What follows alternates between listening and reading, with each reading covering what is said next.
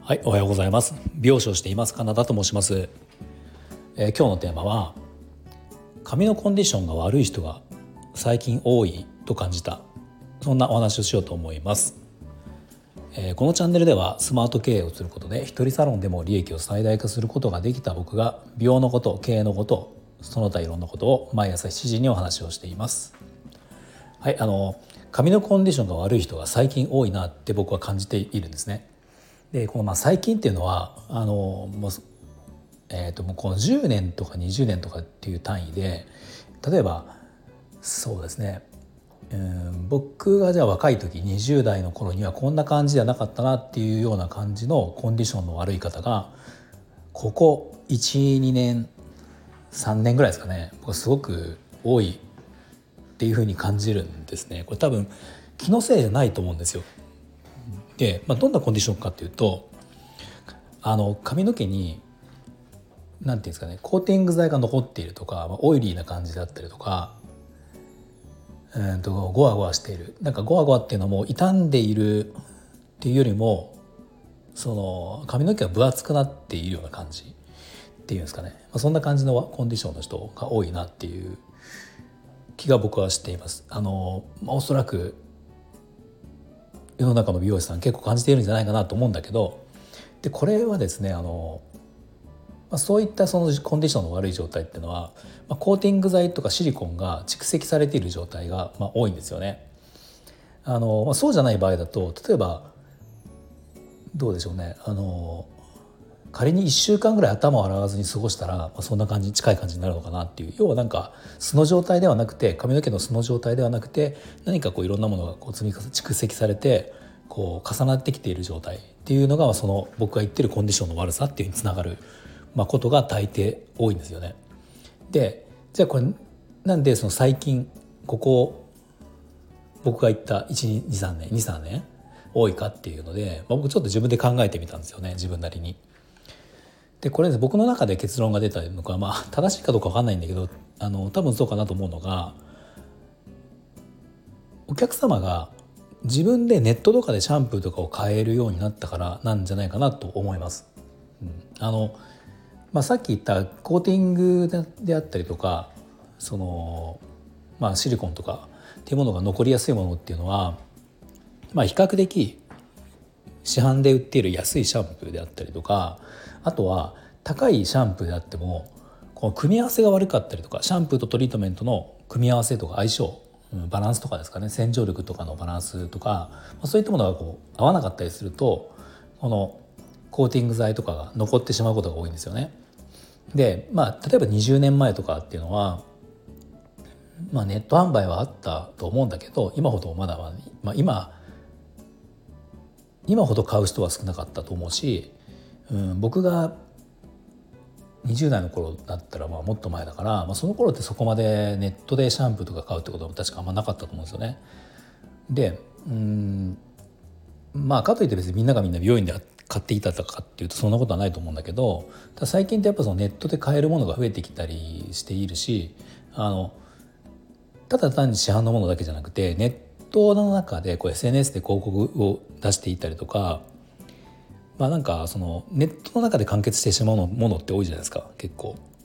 うん、あの薬局ドラッグストアとかコンビニは売ってないんだけどネットで買えるシャンプーとかもありますよね。うん、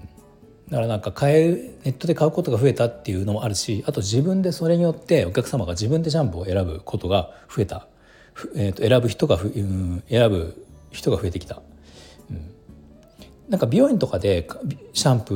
ーヘアケア剤買っている人っていうのは美容師さんがコンディションを見ながら調整してくれると思うんですよね。そのでなんか最近こういうふうだからこっちに変えてみましょうかとかあの把握できるから、まあ、あまりそういう状態にはならないことが多いんですよ。とか使い方が悪いんじゃないかとかこれを使ってるけどこうなってるとかだったらあじゃあ、えーと、物自体はそういうふうになるはずなりにくいと思うから、えーと流しが足らないんじゃないかなとかまあ、そういったことをアドバイスができるんだけど、まあ、その美容院でシャンプーを買わないっていう人もいると思うんですよ。まあ、それが悪いことではないんだけどその場合だと自分でシャンプーを、えー、市販で選ぶとかネットで買うにもネットで選ぶとかっていうことになってくるんで、この辺がだからさ最近っていうのは、まあ、すごくあのそうやって買う人が増えてきたから自分に合ったものを自分に合ったっていうか,、まあ、なんかその髪今僕さっき僕が言ったような症状髪の症状になっていること気づきにくくてまあなんかいたなんかかえってそれが傷んでるからさらに、えーと、もっとしっとりしたものにしようと思って、えーと、いろいろこう試してみてそしたらかえってそのコーティング剤が余計に残ってしまうとか、まあ、悪循環にも陥ることも結構あって実際そういう方ってね多いんですよ。まあ、なのでそのネットで買うネットで自分で選ぶっていうこと選択肢がめちゃめちゃ増えてしまったばっかりにあのまあ美容院で買わなくてもいろんなものを試せ試せるっていうことになっているから、まあ、結果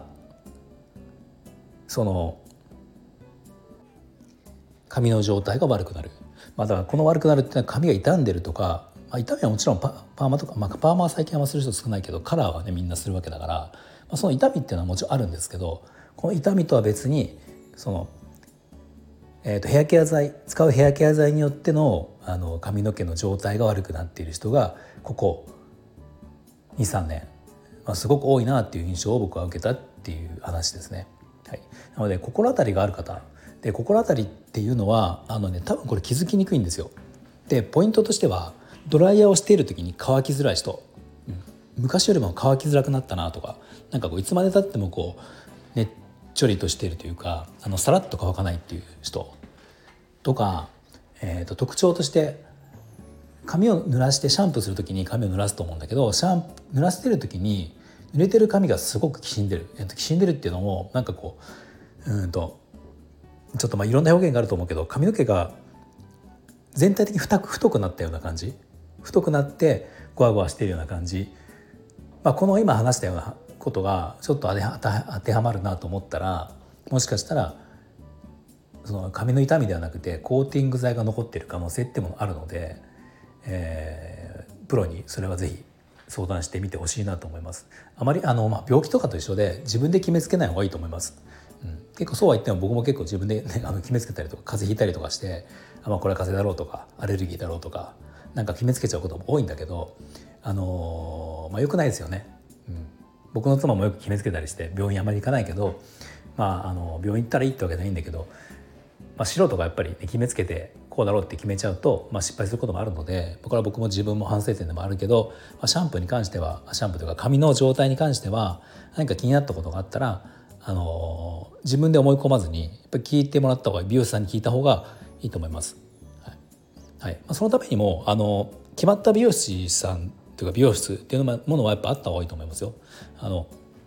初めて行ったところでこの状態どうどうですかって聞いてもまあ分かんないことはないと思うけどその経営紙のその履歴とかあのねまあいろいろ知らない状態で聞くので、まあ、分かんないことはないと思うしある程度解決すると思うんだけどやっぱり通ってくださっているお客様の方が髪の毛を把握できているので、うん、あのまあ、こちらとしてもね分かりやすいんですよ。もちろん別に初めての方でもあの分かることあるんだけど通ってる方の方が分かりやすいというのはもちろんあるのであのまあね美容師さんに相談ということの大前提にもしまあ美容室まだ決まっていない特定の美容室が決まっていない特定の美容師さんが決まっていないという方は、まあ、あのそこは、まあ、無理に探す必要はないけどなるべく定着できるあの信頼できる美容師さんに出会えるようにしていくのが、まあ、まず大事かなと思います。はいえーと、では最後まで聞いていただいてありがとうございました。何か少しでも参考になりましたらいいねボタンフォローをぜひお願いします。